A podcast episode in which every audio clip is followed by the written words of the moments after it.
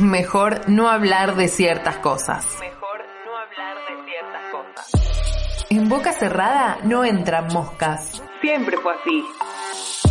Es una moda. No me vengas con cosas raras. Calladita, sos más linda. Pero ahora, de ESI sí se habla. En Radio Palabras del Alma, Laura Sanz, Victoria Rossi y Fernanda Gailiar te aseguran que de ESI sí se habla.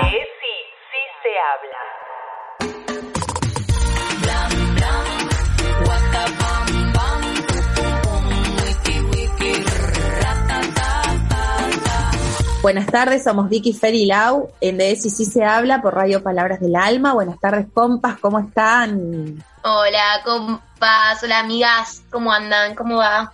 Muy bien. Bien, ¿cómo andan, chiquis? Bien. Todo bien, ya llegando al viernes, un viernes más que nos encontramos aquí. Hola a todos los que les están escuchando. Bueno, les queremos contar a nuestros y nuestras oyentes que estamos llegando al fin de este ciclo, de este primer ciclo de De sí sí se habla. Hoy en nuestro programa número 34 tendremos una, bueno, y la última emisión, sí, la semana próxima. Así es, estamos llegando a la recta final y bueno, por eso, más que nada, queremos compartir con ustedes en estos dos últimos programas proyectos que sí, proyectos que sumen, proyectos donde la ESI se atraviesa, se vuelve realidad, proyectos que, que están buenísimos de visibilizar. Bueno, y para esto tenemos hoy audios de nuestra querida Marta Campos, amiga luchadora por los derechos del colectivo LGBTIQ, eh, que ya estuvo con nosotras en otros programas, eh, y especialmente hoy nos va a contar algo de, un proyecto nuevo, de, un espacio que, está en la Biblia que tiene que ver con, con el colectivo LGBTIQ. Claro, y por eso nos parece lo mejor, obviamente, escucharla a ella, que siempre es tan clara a la hora de hablar de la lucha, de la lucha del colectivo y la visibilización. Así que, bueno, en este primer momento los dejamos con Marta y, y, y, lo que tiene para contar. Hola, hola, hola a todos los amigos de SEC. Bueno, nada, acá celebrando Marta Campos desde Pilar, celebrando que el sábado 20 pudimos llevar adelante una actividad de visibilización al colectivo LGBT con una proyección de una película llamada Bajo mi piel morena.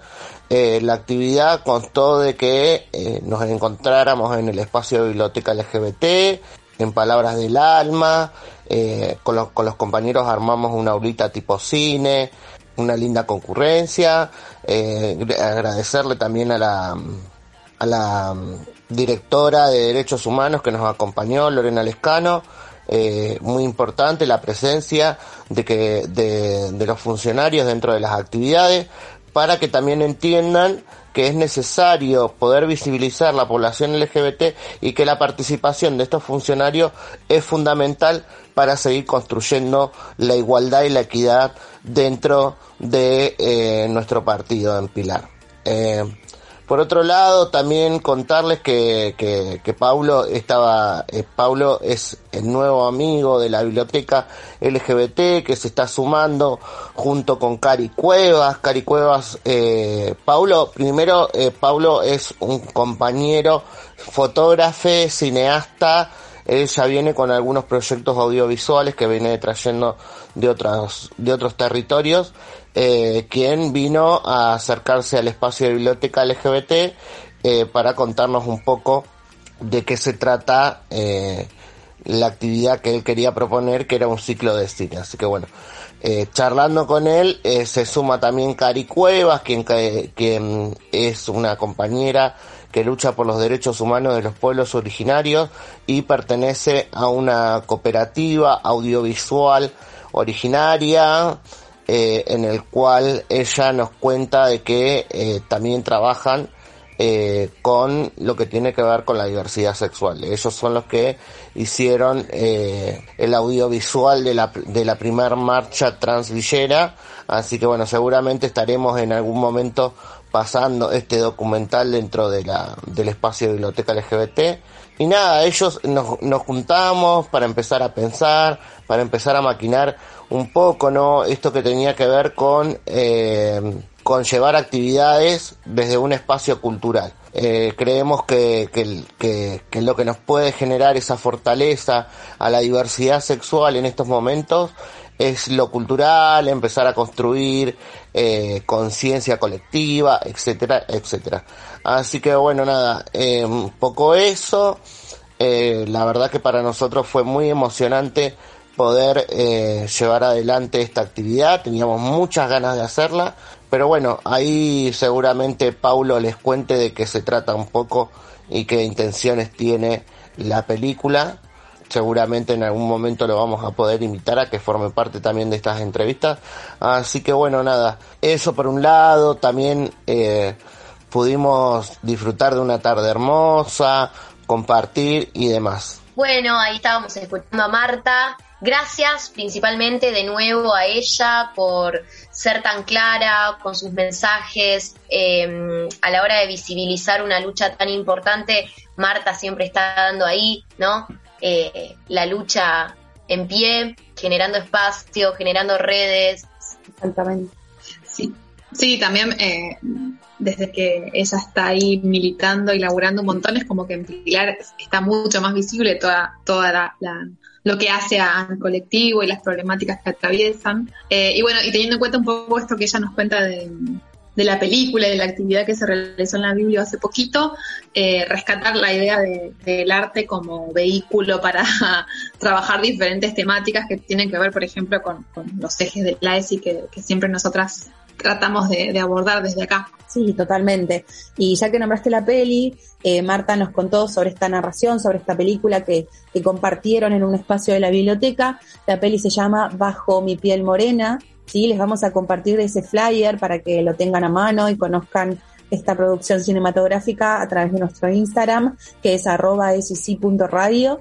Y, y bueno, y vamos a escuchar a Marta contándonos ahora de qué se trata la peli, cuál es el tema, ¿sí? Y, y, de qué habla esta historia. Bueno, la película Bajo mi piel morena es una película que refleja claramente la sexualidad de una persona trans, que refleja un poco lo que es eh, la, la, la, vida íntima de una persona trans eh, con todas sus expresiones, ¿no? Desde lo sexual hasta lo, hasta lo habitual que es durante su vida, que es lo que vive, cómo lo vive, eh, la desigualdad de condiciones dentro del empleo formal. También aparece una, una, una actriz que, que, que también ella trabaja, hace el papel de maestra, las dificultades que vive ella como docente dentro de la escuela.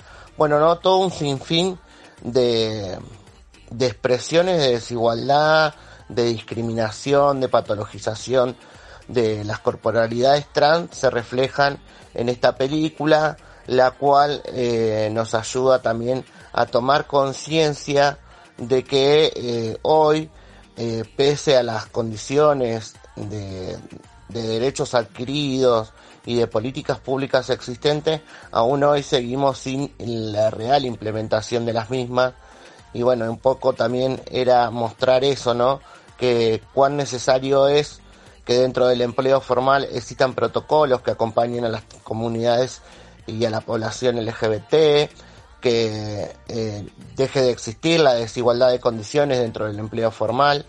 Eh, y bueno, y un montón de, expresiones más que muestra esta película que, bueno, en algún momento seguramente la vamos a volver a, proyectar para los que no pudieron venir.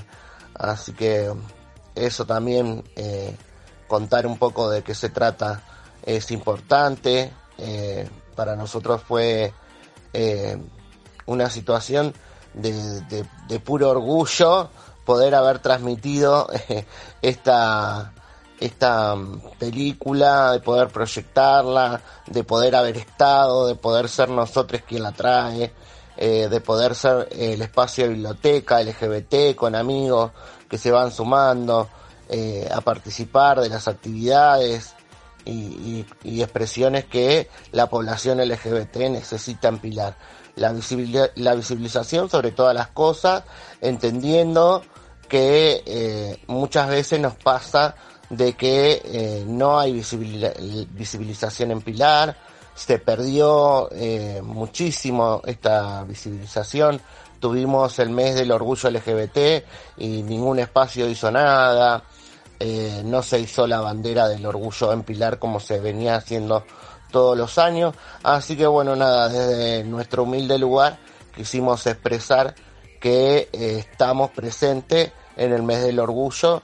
Recordemos que el 6 de noviembre es el mes eh, nacional del orgullo, se celebra la marcha del orgullo en, en Buenos Aires, bueno, toda una expresión muy importante que nuestro país tiene que empezar a visibilizar y dejar de, de estar negando estas realidades que hoy existen. Bueno, Marta nos contó acerca de qué se trata esta peli, como ya les dijimos, la vamos a compartir en nuestro Instagram, pero también es importante recuperar los temas de los, de los que habla o atraviesan la película, que son, por ejemplo, la patologización de, la idea de la transexual, eh, hablar también y, seguir pensando en el trabajo formal para, para generar espacios de derechos y políticas públicas que acompañen ¿sí? al colectivo.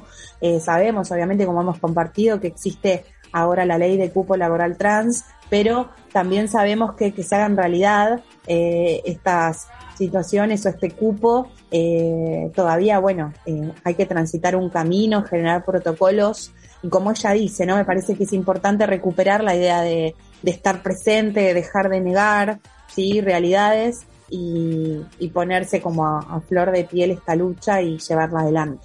Genial. Por eso me parece tan atinada la palabra esta que aparece en todas las partes de, los audios o, de nuestro de nuestros programas también que tiene que ver con visibilizar, ¿no?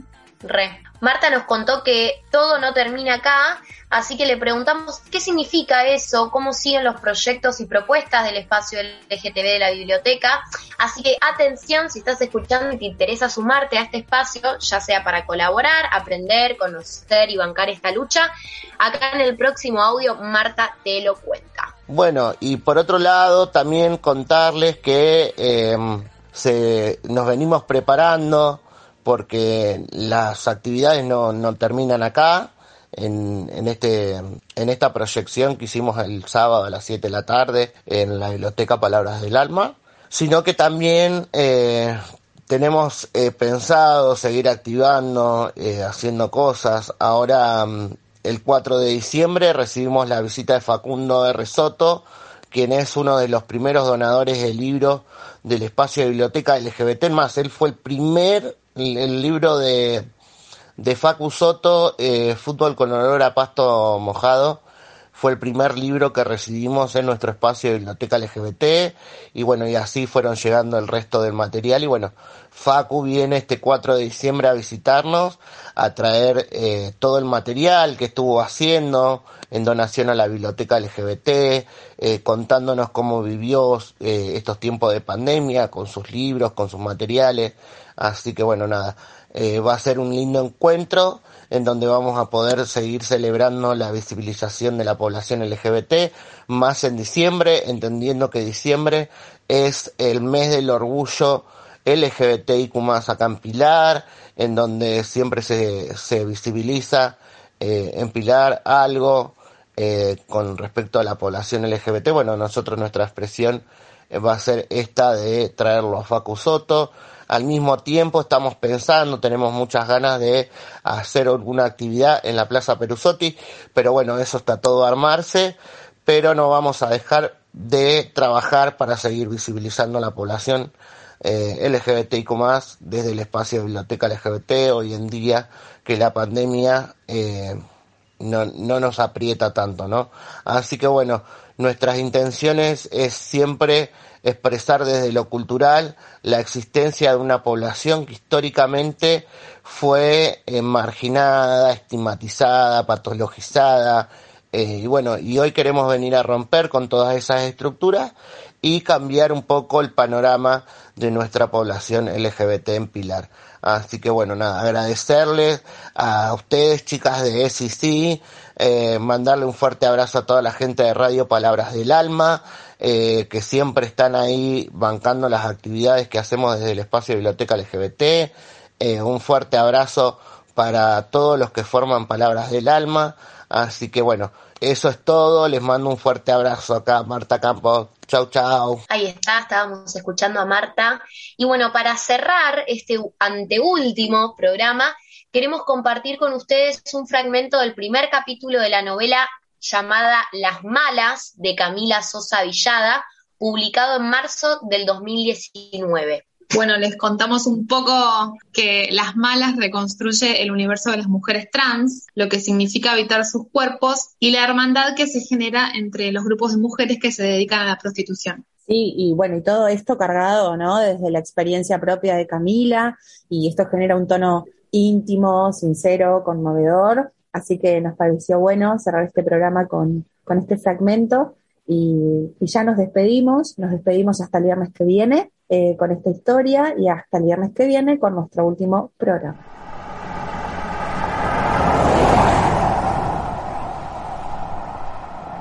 Es profunda la noche, hiela sobre el parque. Árboles muy antiguos que acaban de perder sus hojas parecen suplicar al cielo algo indescifrable pero vital para la vegetación. Un grupo de travestis hace su ronda, van amparadas por la arboleda, parecen parte de un mismo organismo, células de un mismo animal. Se mueven así como si fueran manada. Los clientes pasan en sus automóviles, disminuyen la velocidad al ver al grupo y de entre todas las travestis eligen a una que llaman con un gesto. La elegida acude al llamado. Así es noche tras noche.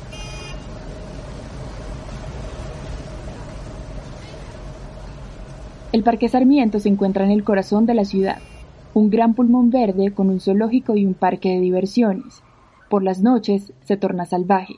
Las travestis trepan cada noche desde este infierno del que nadie escribe para devolver la primavera al mundo. Con este grupo de travestis también estaba una embarazada, la única nacida mujer entre todas. Las demás, las travestis, se ha transformado a sí mismas para hacerlo. En la comarca de travestis del parque, ella es la diferente, esa mujer embarazada que repite desde siempre el mismo chiste, tomar por sorpresa la entrepierna de las travestis, ahora mismo lo hace y todas ríen a carcajadas. El frío no detiene la caravana de travestis. Una petaca de whisky va de mano en mano. Papeles de cocaína visitan una a una todas las narices, algunas enormes y naturales, otras pequeñas y operadas. Lo que la naturaleza no te da, el infierno te lo presta. Ahí, en ese parque contiguo al centro de la ciudad, el cuerpo de las travestis toma prestado del infierno la sustancia de su hechizo. La tía Encarna participa del aquelarre con un entusiasmo feroz. Está exultante después de la merca, se sabe eterna, se sabe invulnerable, como un antiguo ídolo de piedra. Pero algo que viene de la noche y del frío convoca su atención, la separa de sus amigas. Desde la espesura algo la llama. Entre las risas y el whisky que viene y que va de una boca pintada a otra, entre los bocinazos de los que pasan buscando un turno de felicidad con las travestis, la tía Encarna distingue un sonido de otra procedencia, emitido por algo o alguien que no es como el resto de las personas que aquí vemos. Las otras travestis siguen la ronda sin prestar atención a los movimientos de Encarna. Anda desmemoriada la tía, cuenta una y otra vez las mismas viejas anécdotas. Las cosas más recientes y cercanas no tienen lugar en su memoria. Llega un momento de la vida en que ningún recuerdo está salvo. Desde entonces anota todo en cuadernitos, pega notas en la puerta de la heladera como una manera de ganarle al olvido. Algunas piensan que está volviéndose loca, otras creen que está dejando de recordar por cansancio. Muchos golpes ha padecido la tía Encarna, botines de policías y de clientes que han jugado el fútbol con su cabeza y también con sus riñones. Los golpes en los riñones la hacen orinar sangre, de manera que nadie se inquieta cuando se va, cuando las deja, cuando responde a la sirena de su destino. Se aleja un poco desorientada, hostigada por los zapatos de acrílico que a sus 178 años se sienten como una cama de clavos. Camina con dificultad por la tierra seca y el yuyal bravo que crece al descuido.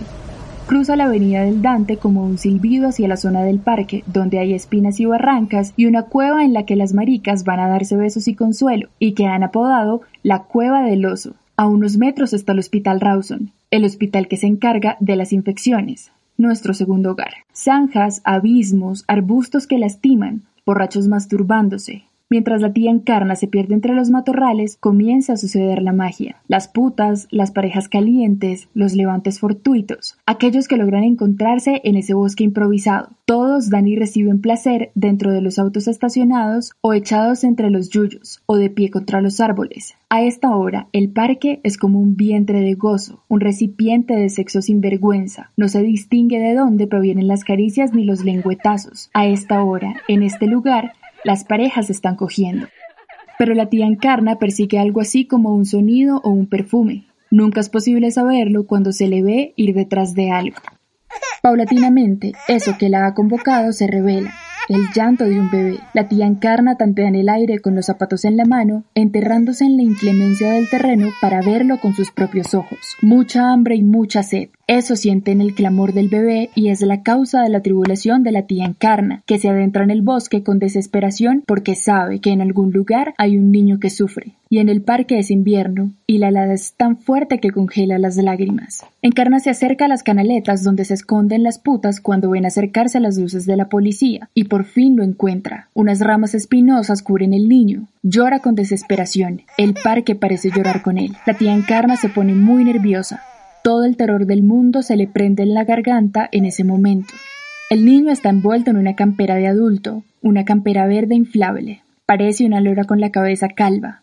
Cuando intenta sacarlo de su tumba de ramas, se clava espinas en las manos y las pinchaduras comienzan a sangrar. Tiñen las mangas de su blusa. Parece una partera metiendo las manos dentro de la yegua para extraer al potrillo. No siente dolor, no reparan los cortes que le hacen las espinas. Continúa apartando ramas y finalmente rescata al niño que aúlla en la noche.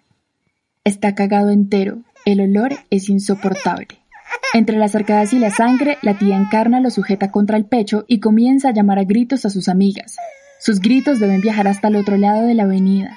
Es difícil que la escuchen. Pero las travestis perras del Parque Sarmiento de la ciudad de Córdoba escuchan mucho más que cualquier vulgar humano. Escuchan el llamado de la tía Encarna, porque huelen el miedo en el aire.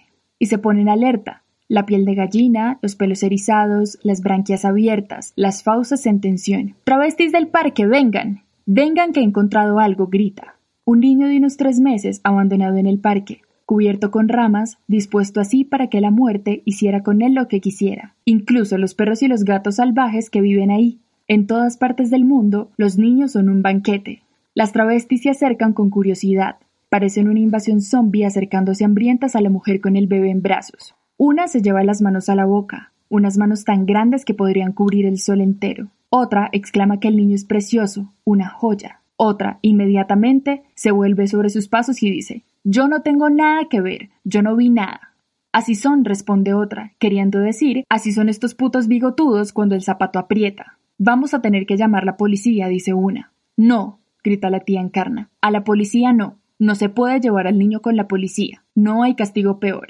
Pero es que no podemos tenerlo, argumenta una voz que apela a la razón. El niño se queda conmigo. Se va a casa con nosotras. Pero ¿cómo lo vas a llevar si está todo cagado y lleno de sangre? Adentro de la cartera cabe perfecto. Las travestis caminan desde el parque hasta la zona de la terminal de ómnibus con una velocidad sorprendente. Son una caravana de gatas, apuradas por las circunstancias con la cabeza muy baja, ese gesto que las vuelve invisibles. Van a la casa de la tía Encarna, la pensión más maricona del mundo, que a tantas travestis ha acogido, escondido, protegido, asilado en momentos de desesperanza. Van ahí porque saben que no podría estar más a salvo en ningún lugar. Llevan el niño en una cartera. Una de ellas, la más joven, se anima a decir en voz alta lo que todas han comunicado ya con el pensamiento. Está frío para dormir en el calabozo. ¿Qué decís? pregunta la tía Encarna. Nada. Eso, que está frío para dormir en el calabozo. Y más por secuestrar a un bebé. Yo voy muerta de miedo. Camino detrás de ellas casi corriendo. La visión del niño me ha vaciado por dentro. Es como si de repente no tuviera órganos, ni sangre, ni huesos, ni músculo. En parte es el pánico y en parte la determinación, dos asuntos que no siempre van bien de la mano. Las chicas están nerviosas, de sus bocas salen vapor y suspiros de miedo. Ruegan a todos los santos que el niño no despierte, que no llore, que no grite como gritaba hace un momento en el parque, como un chancho en el matadero. Se cruzan en el camino con autos conducidos por borrachos que les gritan barbaridades, patrulleros que bajan la velocidad al verlas, estudiantes trasdochados que salen a comprar cigarrillos. Tan solo con agachar la cabeza, las travestis logran el don de la transparencia que les ha sido asignado en el momento del bautismo. Van como si meditaran y reprimieran el miedo a ser descubiertas, porque, ah, hay que ser travesti y llevar un recién nacido ensangrentado dentro de una cartera para saber lo que es el miedo. Llegan a la casa de la tía Encarna, un caserón de dos plantas pintado de rosa que parecía abandonado, y las reciben con los brazos abiertos. Entran por los pasillos sin decorar y van directamente al patio, rodeado de puertas de vidrio por las que se asoman rostros de travestis con muchísima curiosidad en la mirada. De las habitaciones de arriba llega una voz en falsete que canta una triste canción que se extingue con el alboroto. Una de las muchachas prepara un fuentón, otra corre a la farmacia de turno por pañales y leche en polvo para recién nacidos, otra busca sábanas y toallas limpias, otra enciende un porro.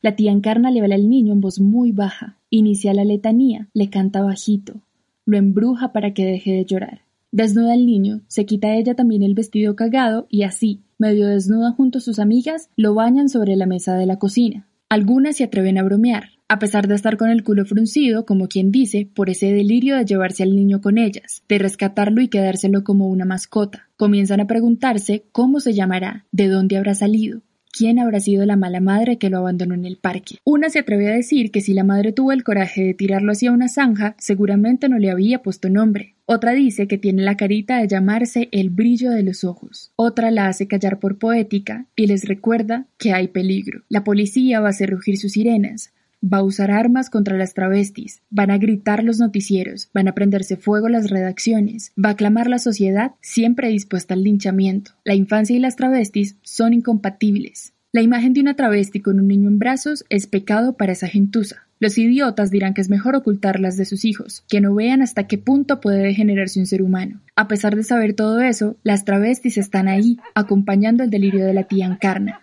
Eso que sucede en esa casa es complicidad de huérfanas.